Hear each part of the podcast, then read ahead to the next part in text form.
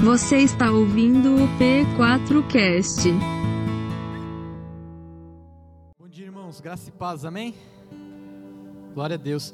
Vocês prestaram atenção naquilo que a Cris acabou de dizer sobre a maldade humana e sobre a bondade e a fidelidade de Deus, mesmo de frente e mesmo diante da maldade humana. Eu vou falar com Deus, vou conversar com Ele hoje, que da próxima vez que algum ministro pregar a minha palavra, eu já vou pedir para que, que, que ele termine. Louvado seja Deus, porque ela também leu e disse que Deus, Ele permanece fiel e está perto de todos aqueles que se aproximam dEle, de todos aqueles que estão perto dEle. É sobre isso que eu queria conversar com vocês nesta manhã. Sobre a maldade do homem, sobre a bondade de Deus, sobre a fidelidade de Deus e tudo aquilo que o Senhor tem para nós.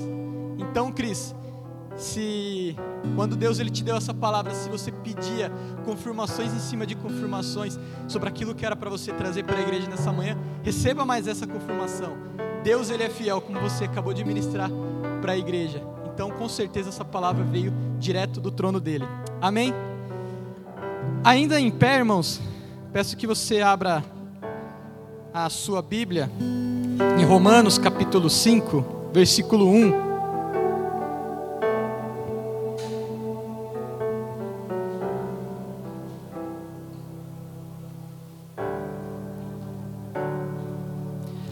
Romanos capítulo 5, versículo 1.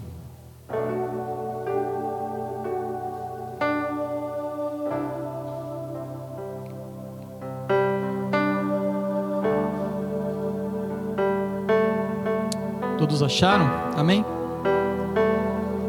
Diz assim a palavra de Deus: Justificados, pois, mediante a fé, temos paz com Deus por meio do nosso Senhor Jesus Cristo, pelo qual obtivemos também acesso pela fé a esta graça na qual estamos firmes e nos gloriamos na esperança da glória de Deus. Queria convidar você a mais uma vez a fechar os seus olhos, a curvar sua fronte para orarmos a Deus. Senhor, nós te louvamos, nós te bendizemos, como já foi dito, porque o Senhor é fiel. E mesmo nós ainda sendo pecadores, a tua palavra fala que o Senhor nos amou. Então nós te damos graças, Senhor. E assim como foi cantado aqui por nós nesta manhã, nós queremos te clamar, Espírito Santo, venha nos encher, venha habitar em nós, venha transbordar em nossos corações, que o teu reino possa vir sobre nós, que o Senhor, através da tua palavra, fale aos nossos corações esta manhã, Deus, em nome de Jesus. Eu quero orar também, Senhor, pela vida do pastor Rodrigo, pastora Débora, suas filhas, para que o Senhor os abençoe nesse tempo, Senhor, em que eles tiraram de descanso, de repouso. Ó oh, Senhor, nós sabemos quantos, Senhor, quantos tempos de repousos eles têm rejeitados para cuidar de nós. Então eu peço que a tua bênção os alcance onde eles estiverem agora, Pai, em nome de Jesus. E mais uma vez eu peço, Senhor, fala conosco nessa manhã, para a glória do teu nome, nos transforma e nos confronta através da tua palavra, em nome de Jesus. Amém. Pode se sentar, irmãos. Glória a Deus. Nós iniciamos este ano com um propósito de falarmos sobre as temáticas da salvação. Acredito que, que a maioria daqui se lembre disso. Então, nós estamos nesse propósito de conversar sobre todos os temas que envolve o assunto salvação. Então, todos os olhares para a salvação, todas as perspectivas que temos pela salvação e para a salvação, nós estamos conversando e trabalhando durante esse ano. Então, esse ano nós já falamos sobre redenção. Então, a redenção ela tem um olhar pela perspectiva de um escravo. Então, a redenção de Jesus, através do sacrifício de Jesus na cruz, nos libertou do cativeiro, do pecado, nos livrou dos reino, no reino das trevas e nos trouxe para a maravilhosa luz de Deus. Esse é o olhar a, a partir da perspectiva da redenção, que nós já falamos neste ano. Segunda pregação que nós conversamos sobre as temáticas da salvação neste ano foi sobre propiciação e expiação. Duas palavras incomuns que aparecem na Bíblia, porém que tem um olhar agora mais religioso, mais ritualista. Né? A propiciação, o sacrifício que nos dá o favor de Deus, enquanto a expiação é o sacrifício que anula o nosso pecado. Então, é um olhar é, religioso para a obra de salvação na cruz. Então, se você quiser saber mais sobre esses temas, se você quiser acompanhar essas pregações para aqueles que não assistiram, elas estão disponíveis lá na nossa videoteca, no canal do YouTube. Então, que você possa também acompanhar por lá e ser abençoado e ser edificado. Amém? Louvado seja Deus. Então, hoje, terceira pregação, terceiro tema sobre o olhar da salvação que eu queria conversar com vocês nesta manhã é sobre o tema da justificação. Talvez é uma palavra um pouco mais comum para nós nos dias de hoje, porque é uma palavra um pouco é, atual. Nós usamos essa palavra justificação no nosso dia a dia. Aqueles, por exemplo, que estão familiarizados com o Word no computador lá, para digitar textos, editar textos, sabe que quando a gente justifica um texto, a gente está deixando o texto ali alinhadinho, retinho, bonitinho, né, de boa aparência. A justificação a partir da perspectiva bíblica, ela também tem um, um sentido de tornar reto ou de tornar é, justo e inocente diante de Deus.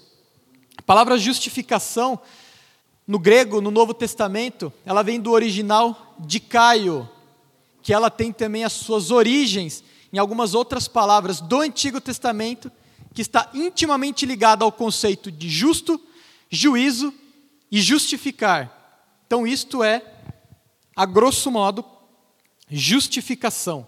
Então, o Antigo Testamento ele vai trabalhar muito dentro dessa perspectiva, apresentando um Deus justo, apresentando também um Deus que ele exerce juízo e apresentando também Deus os seus conceitos morais para que o povo viva em justiça para com os seus próximos, revelado nos mandamentos.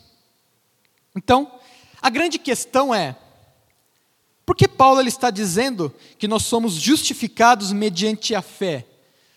Por que, que a humanidade ela precisa ser justificada? Por que, que a humanidade precisa de justificação? Por que, que eu preciso de justificação na minha vida? Por que você precisa de justificação na sua vida? E agora eu quero pedir licença a você para voltarmos no texto base, apenas no desenvolvimento do nosso sermão. Então eu queria que agora você fizesse agora é, um resumo e uma exposição de Romanos comigo a partir do, do capítulo 1. Amém? Então vamos lá no capítulo 1, para a gente começar a entender e começar a tentar responder essa pergunta. Por que a humanidade precisa ser justificada? Por que nós precisamos de justificação. Então, capítulo 1 de Romanos, Paulo, depois de sua saudação e apresentando ali também o, o destinatário da, da carta, ou seja, os romanos, ele então começa a apresentar o Evangelho como o poder de Deus para a salvação de todo aquele que crê. E porque é o poder de Deus, ele vai dizer que ele não se envergonha do Evangelho.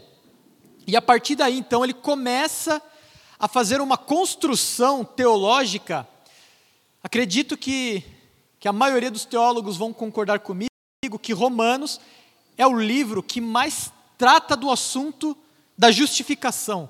O Romanos é a carta mais completa, tanto no quesito teológico quanto no quesito prático, a respeito da justificação.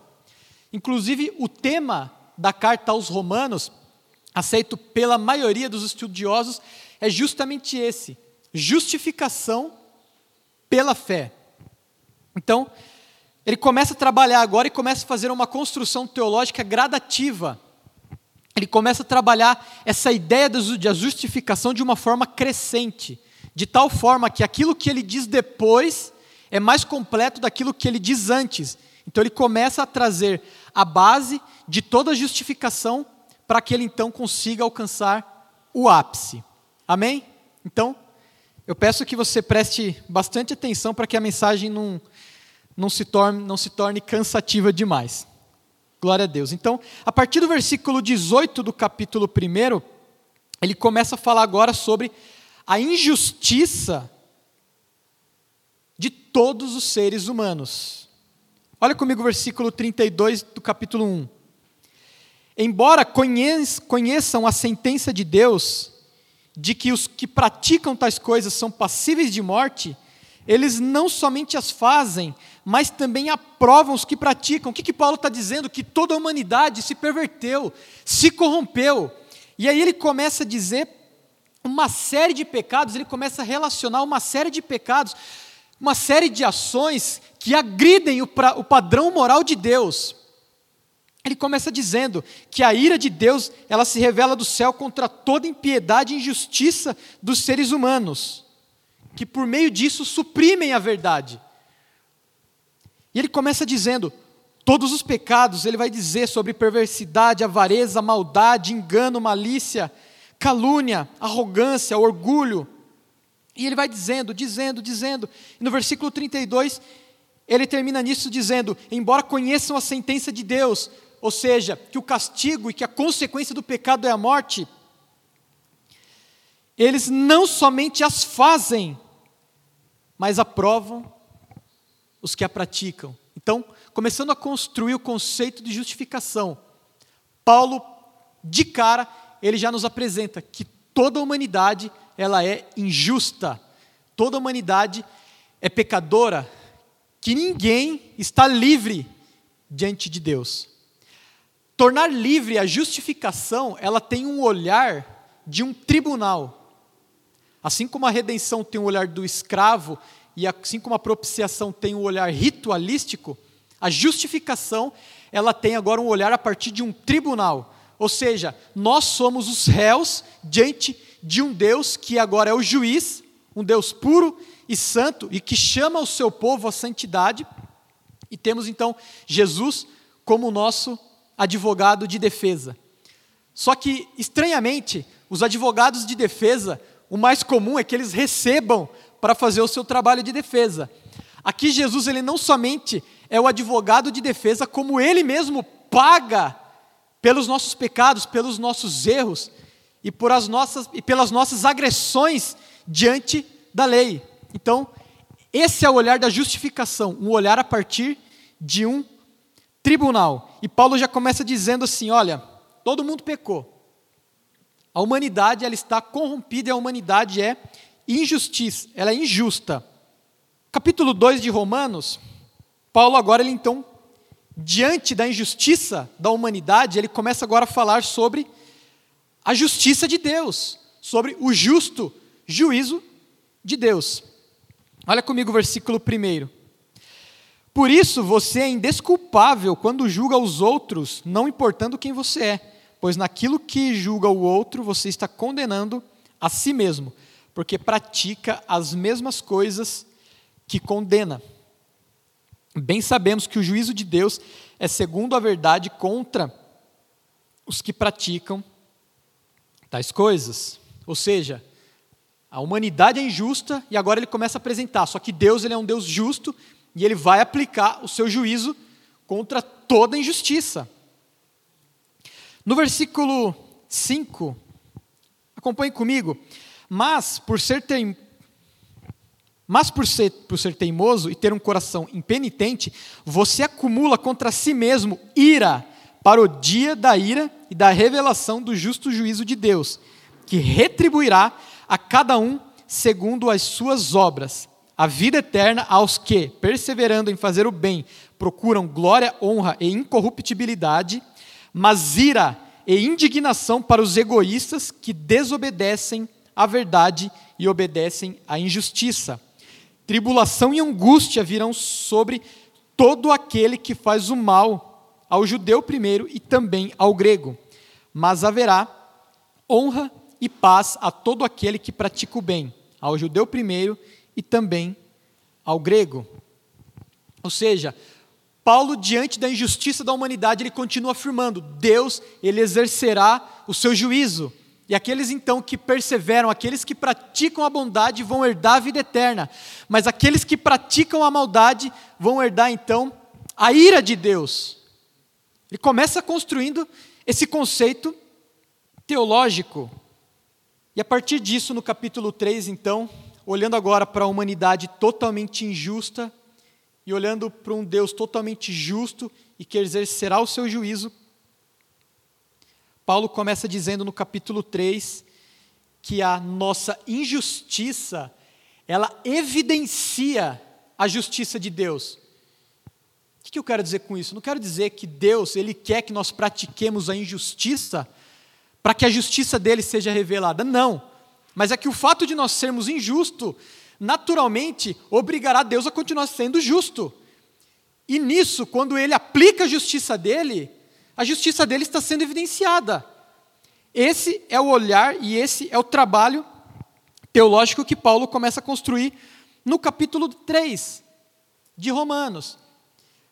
Lembra lá do Antigo Testamento, quando o povo, quando estava no Egito, sendo é, escravizado por Faraó, clama a Deus que os livre dali, Deus envia é, Moisés para libertar, você conhece bem a história, eles atravessam pelo Mar Vermelho, começam a caminhar rumo à terra que Deus havia prometido. Nesse percurso, nesse caminho, Deus chama Moisés no Monte Sinai e fala para Moisés: Moisés, é o seguinte, eu tenho uma proposta para fazer para o povo.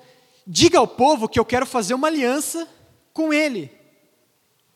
E Moisés, então, desce para conversar com o povo. Olha, é o seguinte: eu tenho aqui uma carta branca e se vocês assinarem essa carta, Deus escreverá, escreverá ela depois.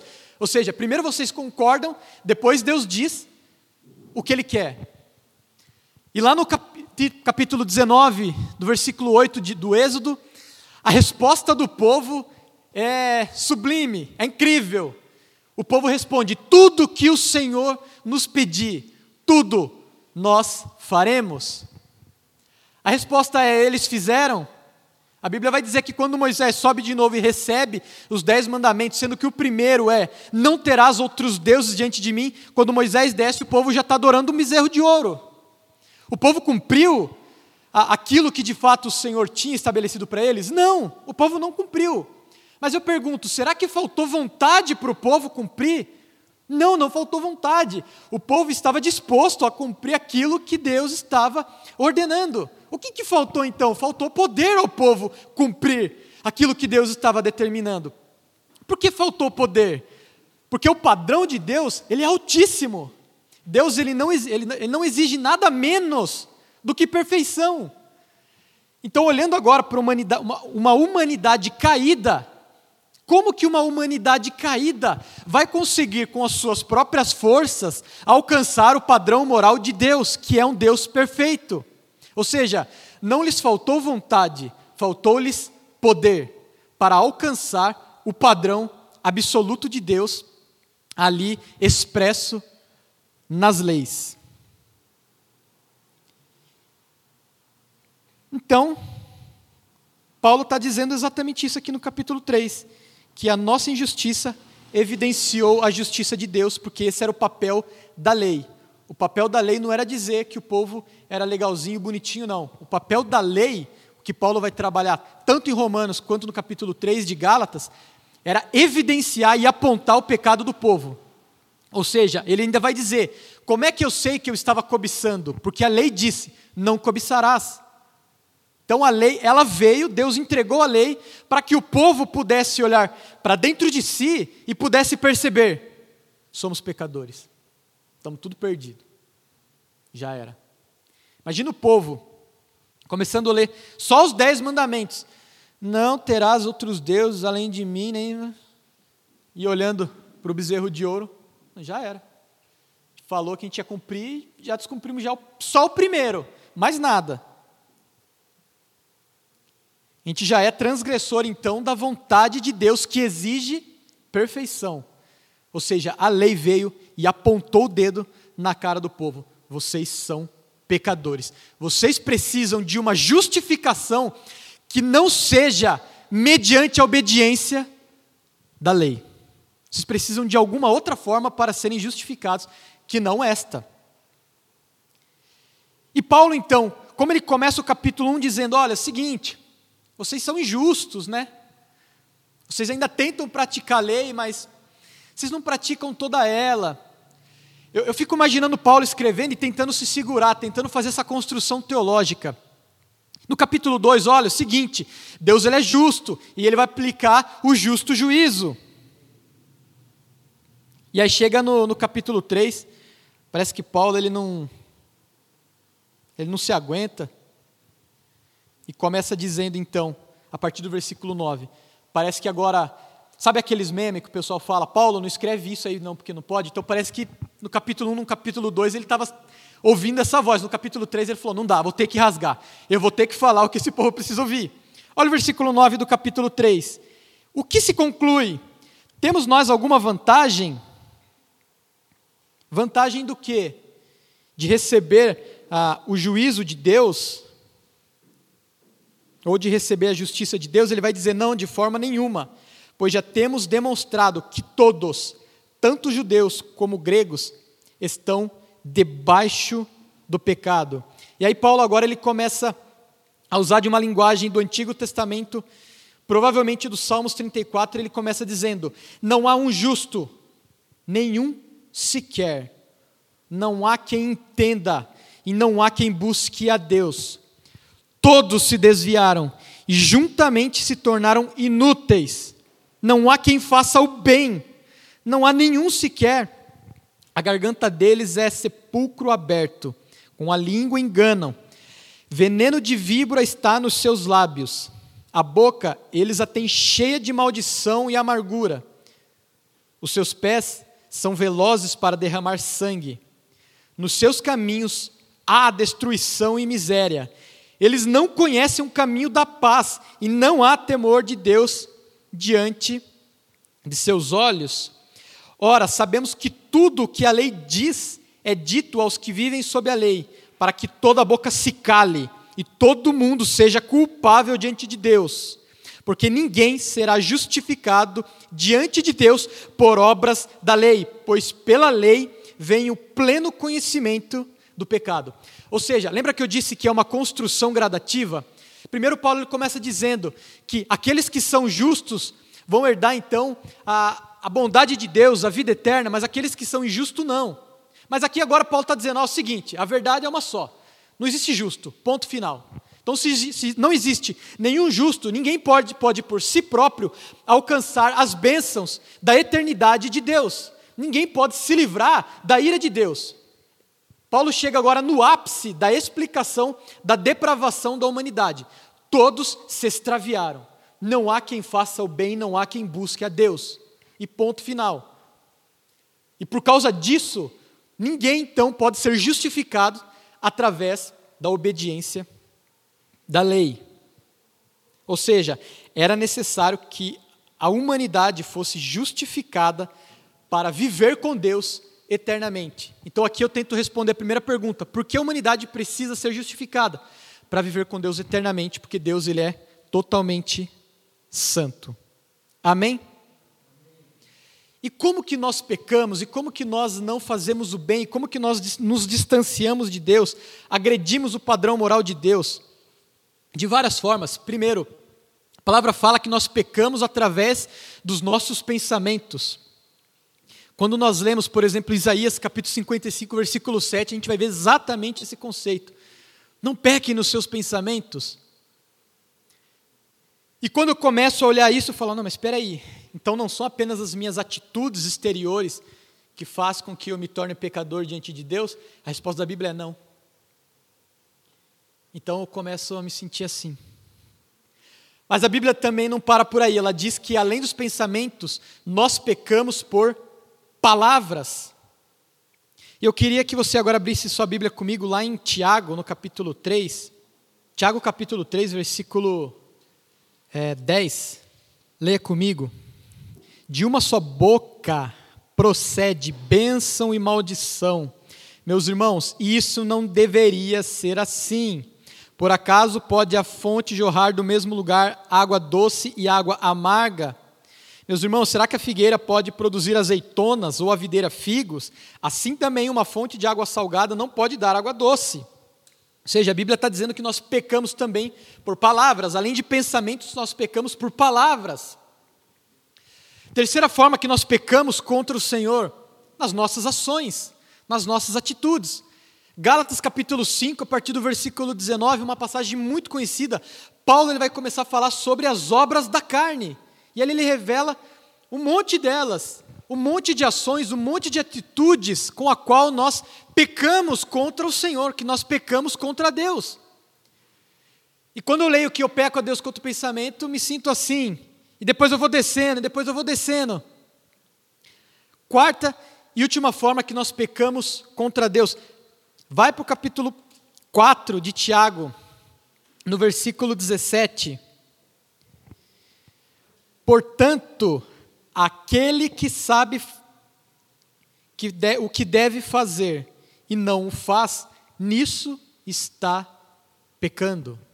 A quarta e última forma que nós pecamos contra o Senhor é através da omissão.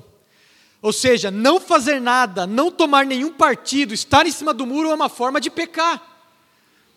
Existia nos tempos de Jesus uma seita religiosa chamada de os essênios, que Diz a história que eles acreditavam que o fato deles se retirarem da comunidade, eles estão estariam evitando de pecar. E assim então eles estariam puros e preparados para o dia do Senhor. Inclusive acredita-se que João Batista era de família de essênios, porque a Bíblia fala que do nada parece que João Batista ele aparece do deserto pregando a palavra. João Batista ele entendeu o seu papel de anunciar o evangelho e de ser luz do mundo, aquilo que estava pregado, profetizado em Abraão. Então, ele sai do meio dos seus parentes, agora João Batista, e começa a anunciar o Evangelho. Ou seja, eu simplesmente me retirar, eu simplesmente me trancar em casa, para que eu não tenha contato com as pessoas, com o discurso de que, olha, eu não posso ter, eu não vou à igreja hoje, porque se eu for à igreja hoje eu vou pecar. Se eu ver aquele irmão, eu vou pecar. Ou então, se eu fizer isso, eu vou pecar. Então, eu prefiro não fazer nada. Eu prefiro ficar aqui na minha, estar tá sempre na minha e nunca faço nada. E nisso nós nos omitimos das nossas responsabilidades. Seja através dos nossos dons, quando eu pego o meu dom e guardo ele na gaveta, eu o escondo, eu estou me omitindo diante de Deus. E a Bíblia fala que omissão é pecado. Por quê? Porque Deus ele nos deu um papel, uma tarefa. Deus, Deus nos deu um chamado. E eu não preciso simplesmente sentir esse chamado no meu coração, basta eu ler esse chamado na Sua palavra. E toda vez que eu me omito, que eu me escondo a cumprir esse chamado, eu estou pecando. E quando eu chego nesse quarto e último, é, quarto e última origem do pecado, eu já me sinto de joelho, com a cara no pó, diante de Deus. Pobre de mim, Senhor, que sou miserável e pecador. Eu me sinto como o profeta Isaías. Ai de mim, Senhor, que sou pecador, homem de impuros lábios e de lábios impuros. Nós pecamos a Deus, pelo menos, dessas quatro formas. Isso que Paulo está dizendo, todos pecaram. Então, aqueles que, ah, mas eu não, faço nada de, de mal, né? Não faço nada de errado. Fazemos. Pecamos. E eu tento aqui agora acompanhar o raciocínio lógico do reverendo Hernandes Dias Lopes, tentando imaginar, por exemplo, uma pessoa quase santa, uma pessoa que já está um pé na glória e um pé aqui já. Como a gente sabe que a gente peca por pensamento, palavras, ações e omissões, imagine que uma pessoa peque apenas é, três vezes ao dia. Ou seja, essa pessoa é praticamente um Deus já quase. Né? O nível de santidade dessa pessoa. Se uma pessoa que peca apenas três vezes ao dia, quanto que essa pessoa vai pecar no ano? Não me forcem a fazer essa conta de cabeça, por favor. Mas vamos arredondar esse número para mil pecados por ano. Mil pecados por ano. Uma pessoa que peca apenas três vezes ao dia. Mil pecados por ano. Eu, hoje, já teria 31 mil pecados, pelo menos, para chegar diante de Deus e esclarecer.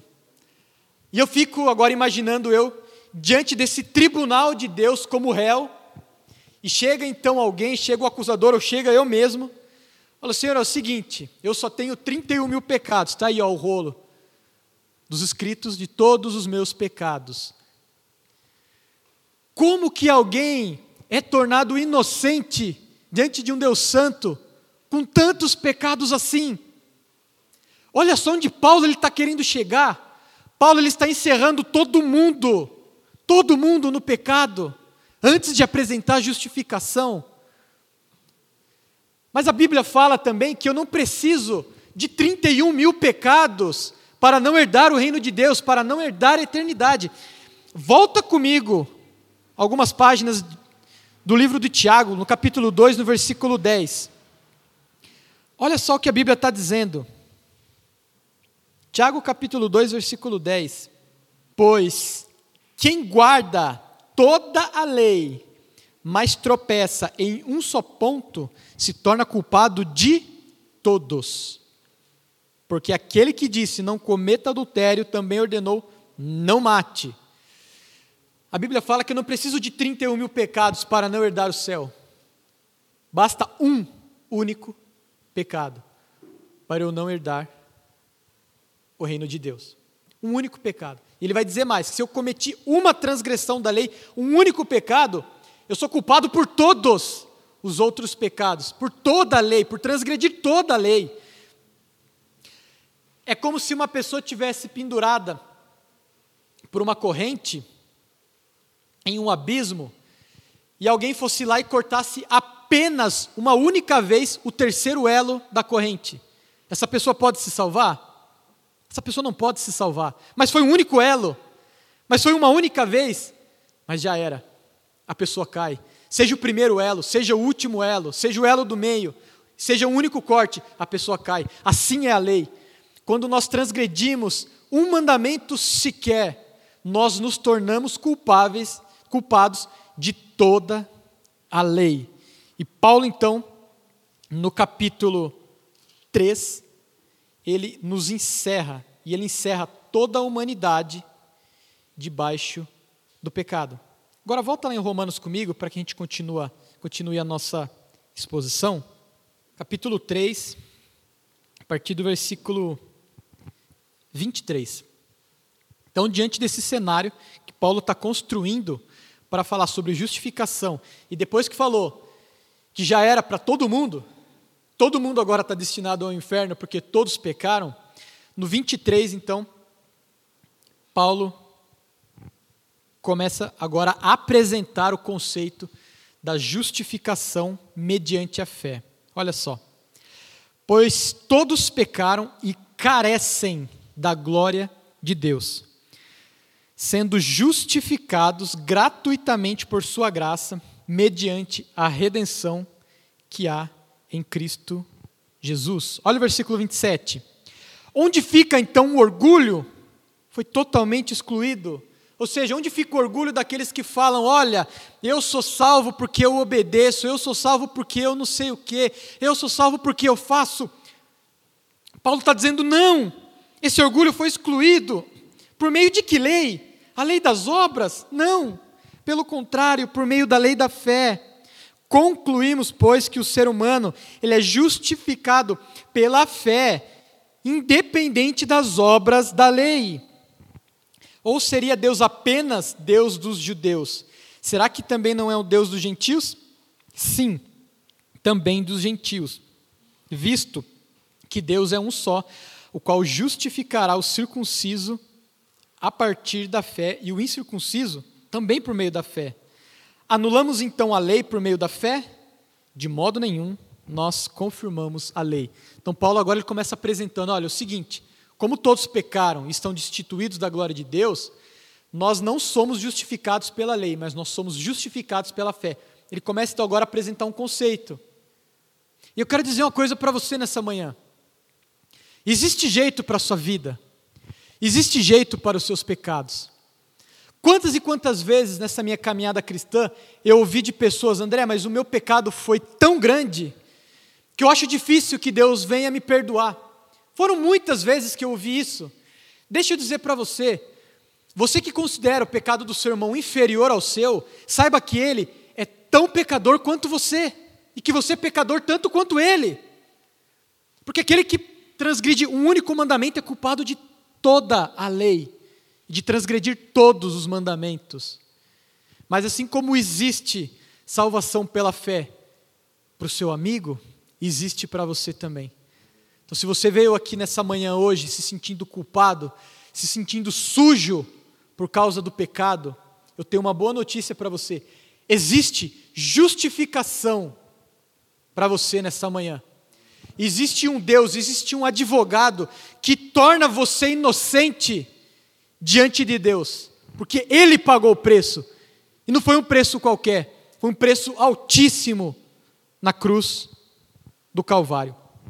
A partir do capítulo 4, Paulo então ele começa agora a dar um exemplo sobre a justificação por meio da fé. E ele vai começar a exemplificar quem? Abraão. Olha o capítulo 4, versículo 3. Pois o que diz a Escritura? Ela diz: Abraão creu em Deus e isso lhe foi atribuído para a justiça. Paulo agora ele faz alusão a Gênesis 15, 6, quando Abraão é justificado pela fé. No capítulo 3 de Gálatas, ele vai dizer que Abraão foi justificado 430 anos antes de ser recebido a lei, ou de ser dado a lei, lá em Moisés. Ou seja, a justificação, ela é possível sim, sem a lei. E ele vai começar a dizer que ela veio a partir da promessa de Deus feita a Abraão: Abraão, em ti serão benditas todas as famílias da terra. Capítulo 3, versículo 16 de Gálatas, Paulo vai dizer que Deus, ele não se referia a muitas pessoas dos descendentes de Abraão, mas a um só, e este é Jesus Cristo. Ou seja, em Jesus Cristo nós somos abençoados. Em Jesus Cristo nós recebemos a bênção da promessa de Abraão. Em Jesus Cristo nós podemos alcançar a justificação pela fé. É isso que o texto está dizendo. E é por isso que ele se recorre a Abraão. E ele começa, e ele vai dizer mais, ele vai dizer, olha, Abraão tanto foi justificado pela fé e não pela prática da obediência, que ele foi justificado antes mesmo da circuncisão.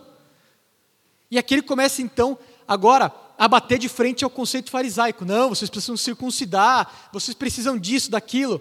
Paulo está olhando agora para uma comunidade ou para um, povo, um povo gentílico, que eram os romanos, e está dizendo: olha, não foque nesse negócio de circuncisão ou prática da lei, mas como base da fé, tenham a fé em Cristo Jesus como meio de justificação dos pecados.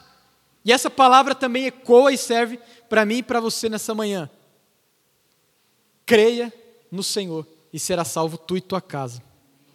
Lá no versículo 11, ele vai dizer exatamente esse conceito. Ele recebeu a fé, a justiça da fé, antes da circuncisão. Então, dentro desse cenário, em que ele vem no capítulo 1, todos são injustos, vem no capítulo 2, Deus ele é justo, e ele vai aplicar o juízo àqueles que pecaram. No capítulo 3, ele começa dizendo: olha, se ele vai aplicar o juízo em todos que pecaram, é o seguinte: todos vão receber o juízo porque todos pecaram e começa a construir o conceito da justificação pela fé. No capítulo 4, ele dá um exemplo sobre justificação pela fé. Agora, no capítulo 5, nós chegamos então no nosso texto base. E aqui no capítulo 5, agora ele começa a apresentar quais são os resultados da justificação. O que vive aquele que foi justificado em Cristo Jesus. Então, quais são os resultados da justificação? E eu quero falar agora sobre quatro resultados da justificação. O que a justificação produz em nós? O que ela gera em nós? O primeiro resultado está no versículo 1. Justificados, pois, mediante a fé, temos paz com Deus por meio do nosso Senhor Jesus Cristo. Esse foi um conceito que eu também trabalhei em propiciação mas é um ponto muito importante de ser tratado de novo, porque o próprio texto se refere diretamente a isso. O primeiro resultado da justificação pela fé é que nós temos paz com Deus. Não é uma paz zen. Ele vai dizer: Eu vos dou a minha paz, não como o mundo as dá.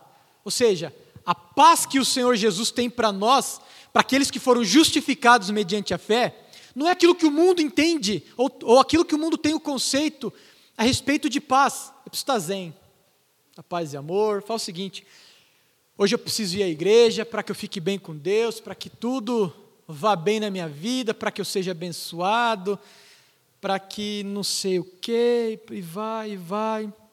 Tantas pessoas que eu conheço que às vezes me mandam mensagem, falam, olha, eu acho que eu vou à igreja esse final de semana, que faz tempo que eu não vou, sabe? Está bem. Está paz e amor com Deus ali, né? Próximo de Deus, amigo de Deus. Essa paz que o texto está dizendo, não é essa paz em paz e amor. A paz com Deus, quando eu olho para a justificação e eu me vejo num tribunal diante de um justo juiz, é saber que eu posso olhar para esse juiz e esse, e esse, juiz agora ele não está me condenando mais. Aquele que outrora era o meu juiz, agora é o meu pai e eu sou seu filho. Isso é estar em paz com Deus. É saber que o juiz ele está olhando para mim e está dizendo: olha, não há mais sentença contrária a você, porque está escrito que aquilo que nos era contrário, Jesus cravou na cruz. Paz com Deus é isso. É saber que agora o juiz é o meu pai e que ele não me condena mais. Isso é estar em paz com Deus. É saber que Deus agora tem vida eterna para mim. Não pelos meus méritos, não porque eu pratico a lei, mas porque Ele praticou a lei. E através da fé, eu me aproprio dessa salvação, dessa justificação. Amém, igreja? Louvado seja Deus. Então, nós temos paz com Deus. Segundo resultado da justificação está no versículo 2. Olha só. E pelo qual obtivemos também acesso pela fé, ou seja, a fé como instrumento pelo qual eu me aproprio da graça, a esta graça na qual estamos firmes e nos gloriamos na esperança da glória de Deus. Então, segundo resultado da justificação é esperança. Então, a todos aqueles que vivem desesperançosos, se você chegou aqui nessa manhã desesperançado, perdido, sem saber para onde ir, sem saber para onde caminhar, sem saber o próximo passo, eu tenho uma boa notícia para você nessa manhã. Deus ele tem esperança para a sua vida se você crê e se apropriar dessa graça por meio da fé, ele tem esperança, e não é qualquer esperança. Paulo agora ele vai trabalhar um conceito de uma esperança processual. Olha comigo o versículo 3. E não somente isso, mas também nos gloriamos nas tribulações. Como que alguém pode se gloriar na tribulação? Como que alguém pode estar passando prova e estar se gloriando? Paulo não está dizendo que é Deus quem está trazendo a tribulação, não é isso. Mas ele está dizendo que a tribulação que toda a humanidade caída e corrompida passa, ela pode gerar algo de bom. Ela pode ser um instrumento de Deus para nos polir.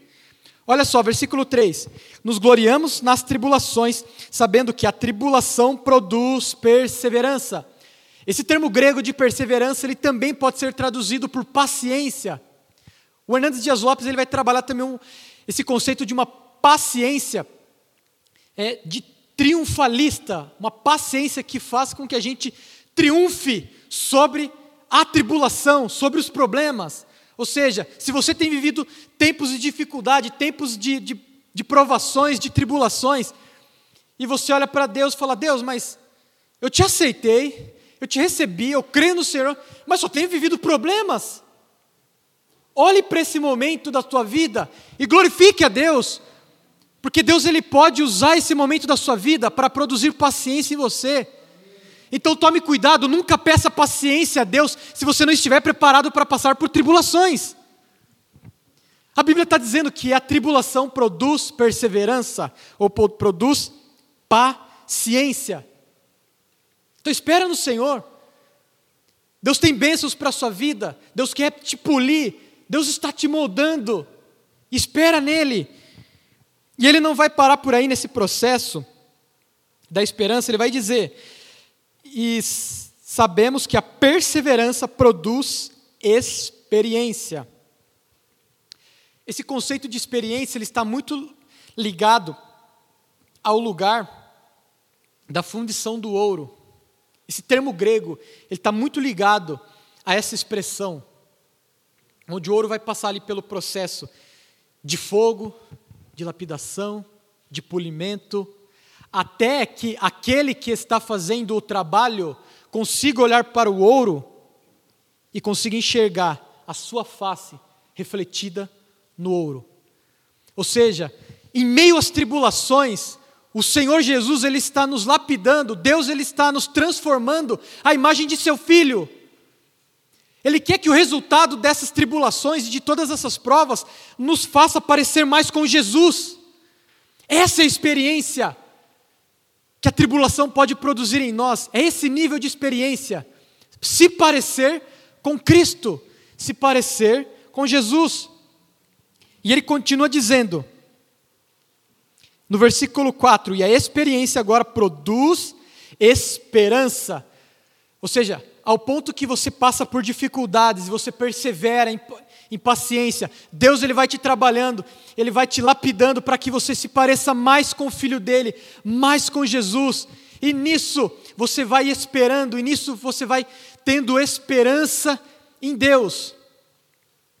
E olha só o que ele vai dizer no versículo 5: Ora, a esperança ela não nos deixa decepcionados. E ele vai dizer o porquê disso. Porque o amor de Deus é derramado em nossos corações pelo Espírito Santo que nos foi dado. Ou seja, esse segundo resultado da justificação, a saber, a esperança, ela também é entregue porque o Senhor ele nos amou e aqui Paulo ele começa a usar de uma linguagem eloquente, a qual ele não vai simplesmente dizer: "Olha, Deus colocou em você o amor dele", ou Deus ele está te dando o amor dele. Pelo contrário, ele vai dizer: "Porque o amor de Deus é derramado em nosso coração". Assim como talvez uma tromba d'água vem e quando ela despenca, ela transborda a água, ela inunda onde ela passa, assim como vem a chuva forte e ela molha toda a terra e ela vai enchendo por onde passa, vai transbordando tudo. Esse tipo de linguagem Paulo agora ele está se utilizando para se referir ao amor de Deus que é derramado sobre os nossos corações. Então, se você chegou aqui nessa manhã sentindo falta do amor de Deus, eu tenho uma coisa para te dizer: Deus, na cruz do Calvário, Ele demonstrou e provou o amor dele para mim e para você. Amém? Louvado seja Deus, e esse amor Ele derramou sobre nós. Deus, Ele te ama. Foi na cruz do Calvário que Deus Ele pregou o melhor sermão de toda a história, porque foi na cruz do Calvário em que Ele disse a toda a humanidade: te amo. Foi na cruz do Calvário que ele demonstrou o amor. Na cruz do Calvário ele nos comprou. Na cruz do Calvário esse advogado se colocou diante entre eu, entre nós e Deus e disse: "Deixa que o preço deles eu pago". E ele sendo justo, pagou o preço pelos injustos. Essa é a morte substitutiva, ou seja, uma morte vicária.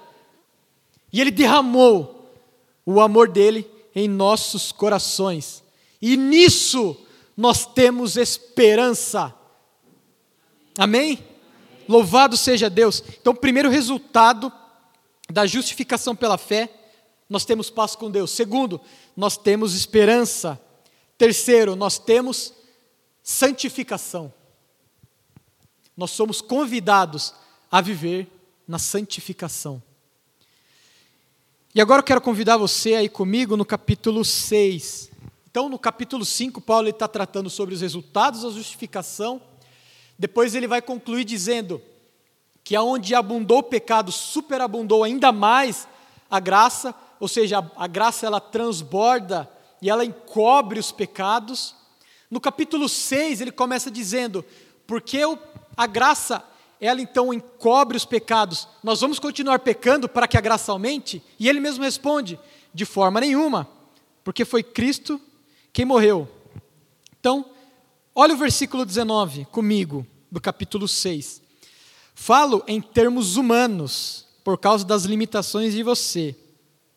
Assim como ofereceram seus membros para que fossem escravos da impureza e da maldade, que leva à maldade, assim ofereçam agora os seus membros para que sejam servos da justiça para justificação. Ou seja, Paulo está construindo o conceito de justificação, falando dos resultados da justificação e a nossa atitude para com a justificação. E ele começa esse versículo dizendo que ele está falando é, em termos humanos, por causa das limitações dos romanos e, consequentemente, da nossa.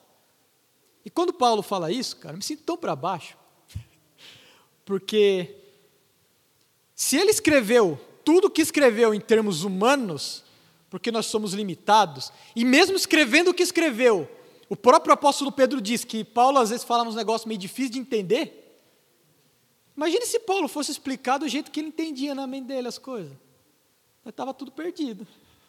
Então, graças a Deus pela sua misericórdia por essa linguagem que Paulo se utiliza para nos explicar. Ele vai dizer: olha, lembra quando vocês praticavam a injustiça, quando vocês estavam perdidos no pecado, que vocês ofereciam então o corpo de vocês à injustiça?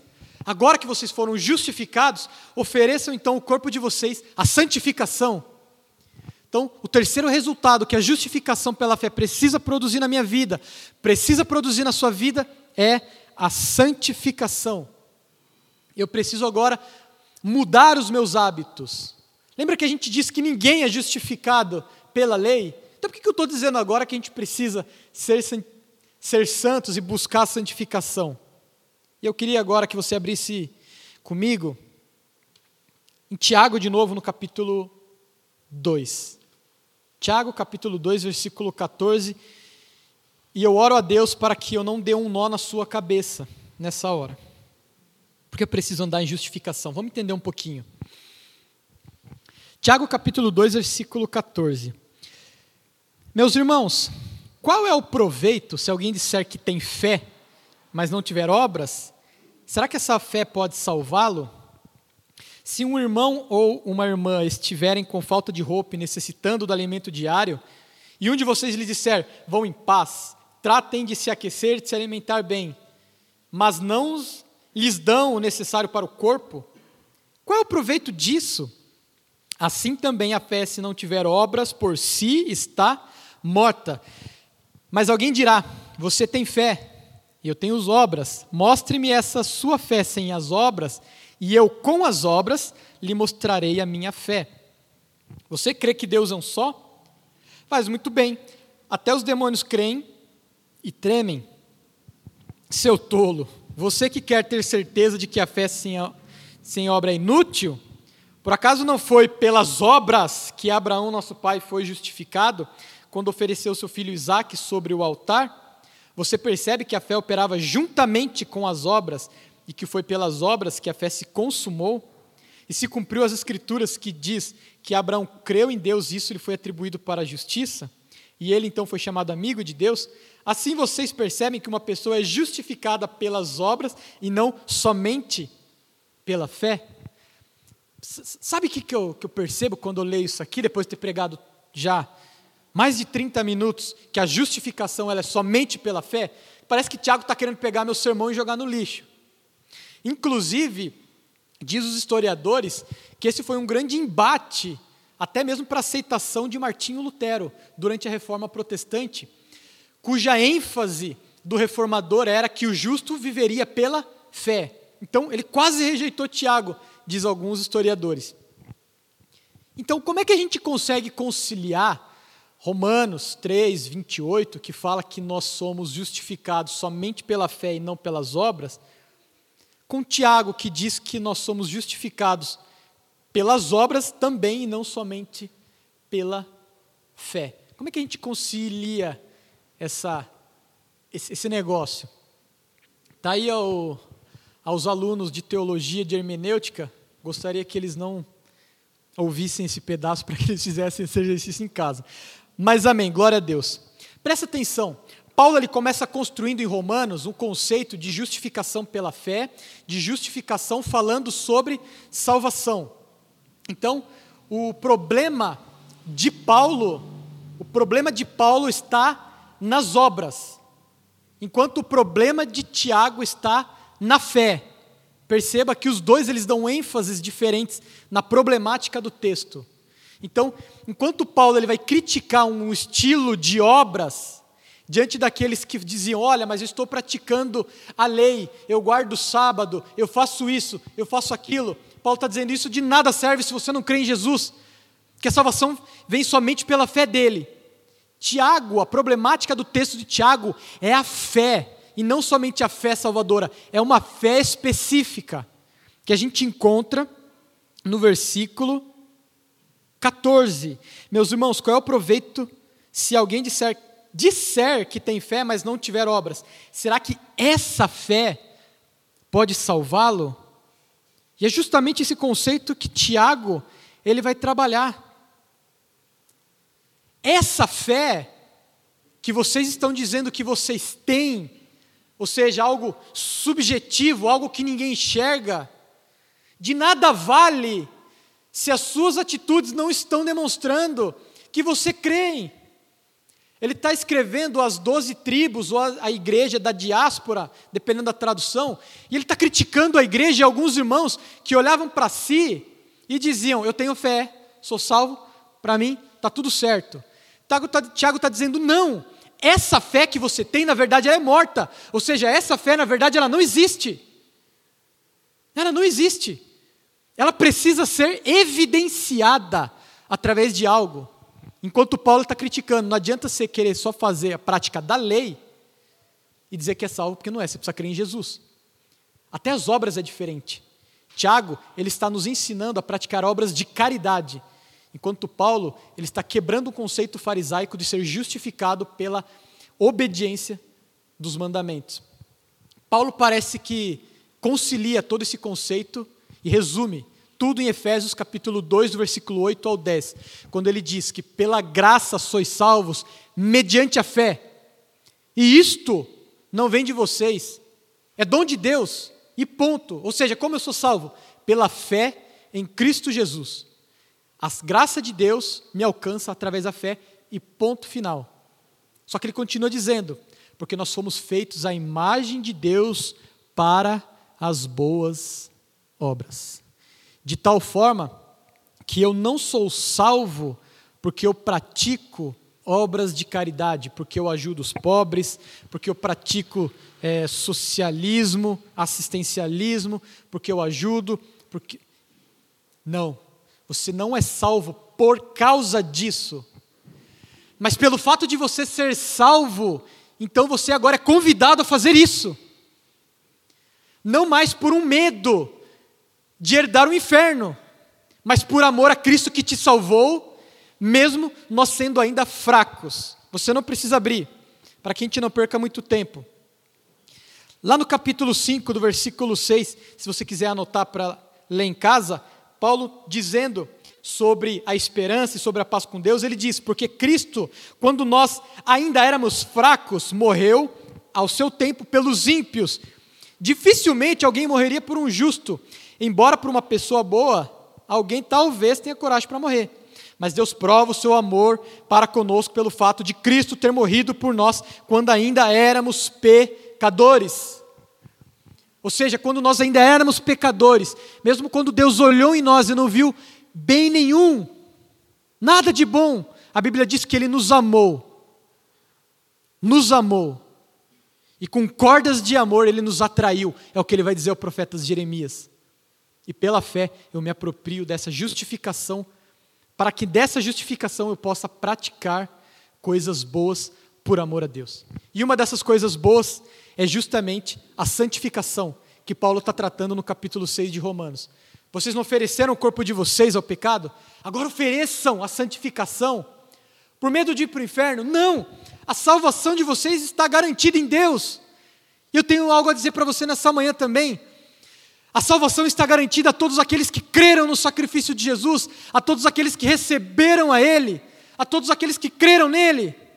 Talvez você chegou aqui se sentindo sujo, imundo pelo pecado. Deixa eu dizer algo a você. O próprio Paulo vai dizer que nada vai nos separar do amor de Deus que está em Cristo Jesus, nosso Senhor.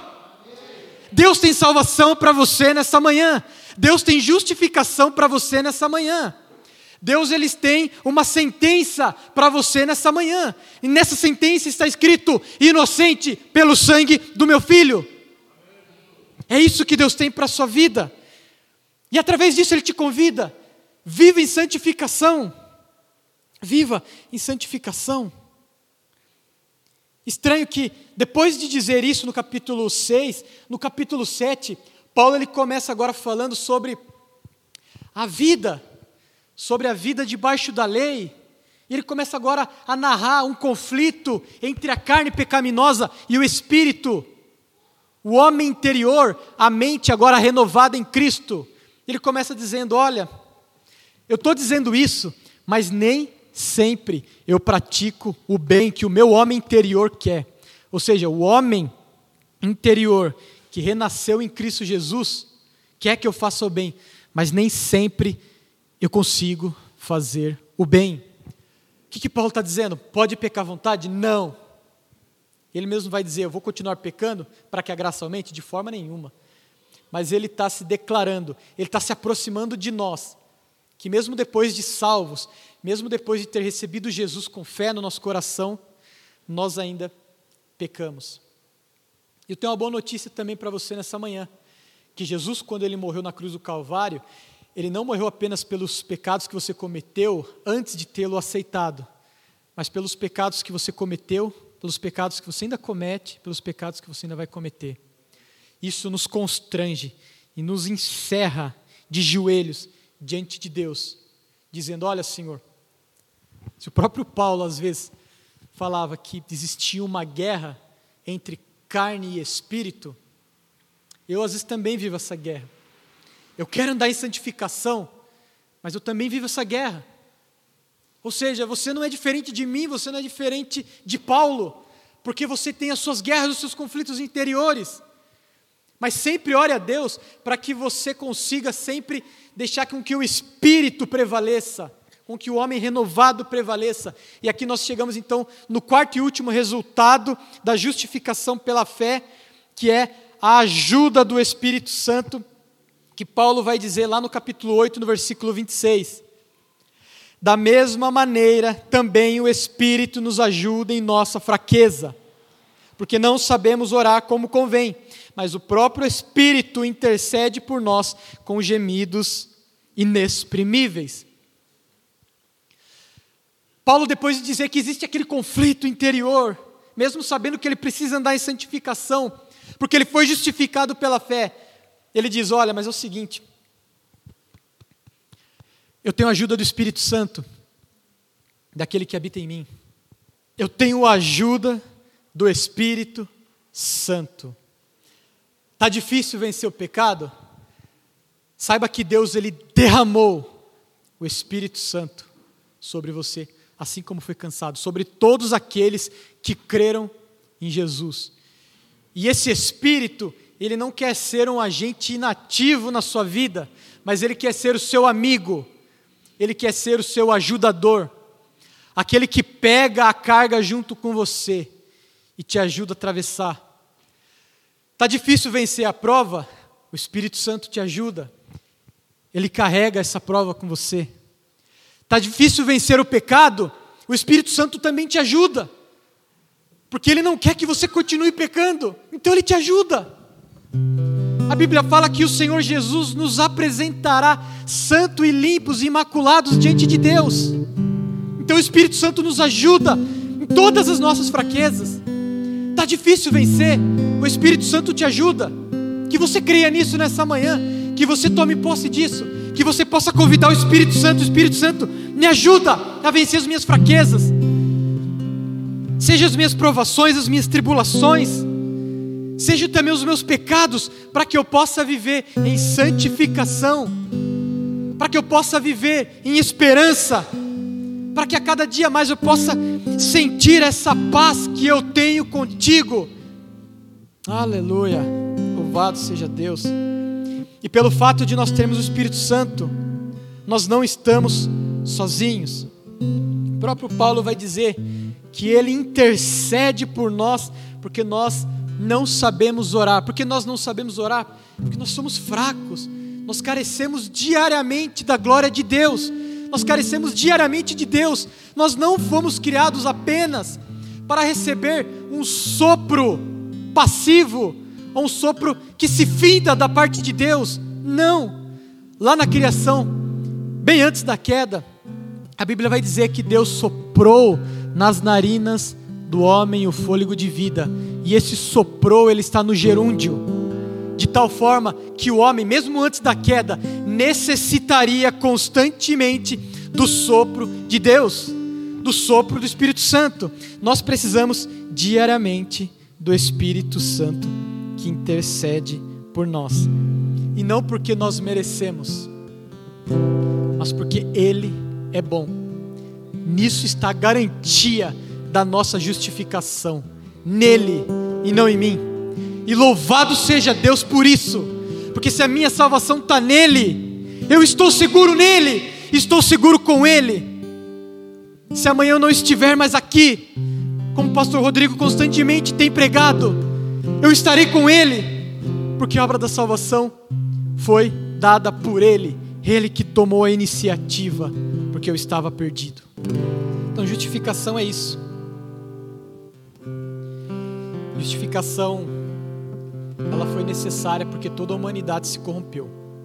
E Deus enviou o Filho dele para morrer por todos aqueles que nele creem. Eu queria convidar você a, a fechar os seus olhos, para que a gente possa orar a Deus, para que a gente possa orar ao Senhor. E, e todos com os olhos fechados, eu queria fazer dois apelos bem simples. Tá todo mundo aqui agora com o olho fechado. O primeiro apelo é: se você olha para você dentro de si nesta manhã e você diz, tá bom, eu preciso desfrutar disso, mas eu nunca confessei o Senhor Jesus com a minha boca, nunca criei nele com o coração. Eu quero dizer que existe salvação para a sua vida nesta manhã. Quero dizer que o Senhor trouxe você aqui, eu trouxe você a ouvir essa mensagem através das redes sociais para dizer que existe salvação para você nessa hora, nesse tempo, no momento em que você escuta essa mensagem. Então, o primeiro apelo é se você quer entregar sua vida a Jesus como forma de rendição, como forma de, de reconhecimento de fé de que o sacrifício dele é suficiente para te justificar diante do tribunal de Deus, queria que você fizesse um sinal com sua mão, se você quer receber isso nessa manhã. E se você tem vivido tempos difíceis também, em que você olha para dentro de si e você fala: Eu preciso da ajuda do Espírito Santo para viver a santificação, para conseguir viver em esperança e sentir mais perto de mim a paz com Deus. Queria também que você desse um sinal com sua mão, se você gostaria de desfrutar dessa verdade, dessas bênçãos da justificação. Amém, glória a Deus. Amém, louvado seja o Senhor. Vamos orar ao Senhor, vamos orar a Deus. Apresente a sua vida diante de Deus, apresente o seu estado diante do Senhor.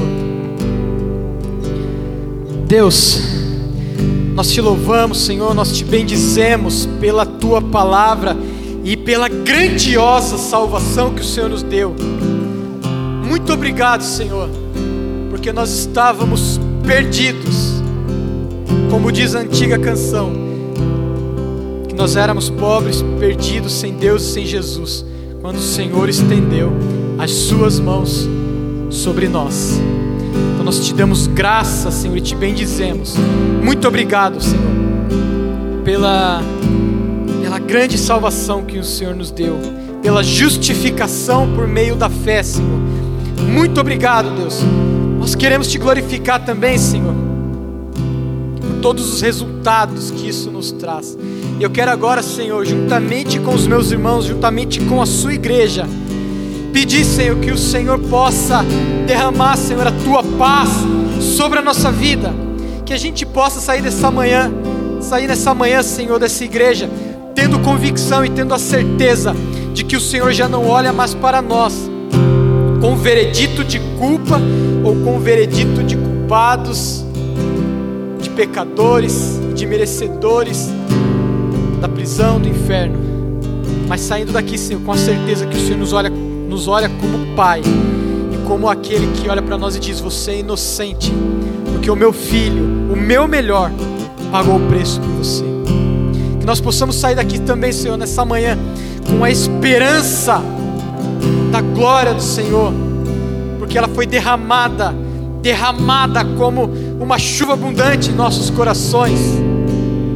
Que possamos, Senhor, ter a ajuda do Teu Santo Espírito para vivermos em santificação. Que os meus irmãos, Senhor, que levantaram a mão aqui nessa manhã, possa ter do Teu Espírito Santo, Senhor, nessa manhã, a ajuda, Senhor, para vencer todas as fraquezas, sejam os pecados, sejam as provas e tribulações. Que o Senhor nos ajude, Deus. Em nome de Jesus. Amém e amém, Senhor. Se aproprie dessa palavra, dessa verdade gloriosa e bendita da parte do Senhor. Amém. Louvado seja Deus. Para mais informações, acesse www.igrejaprojeto4.com.br.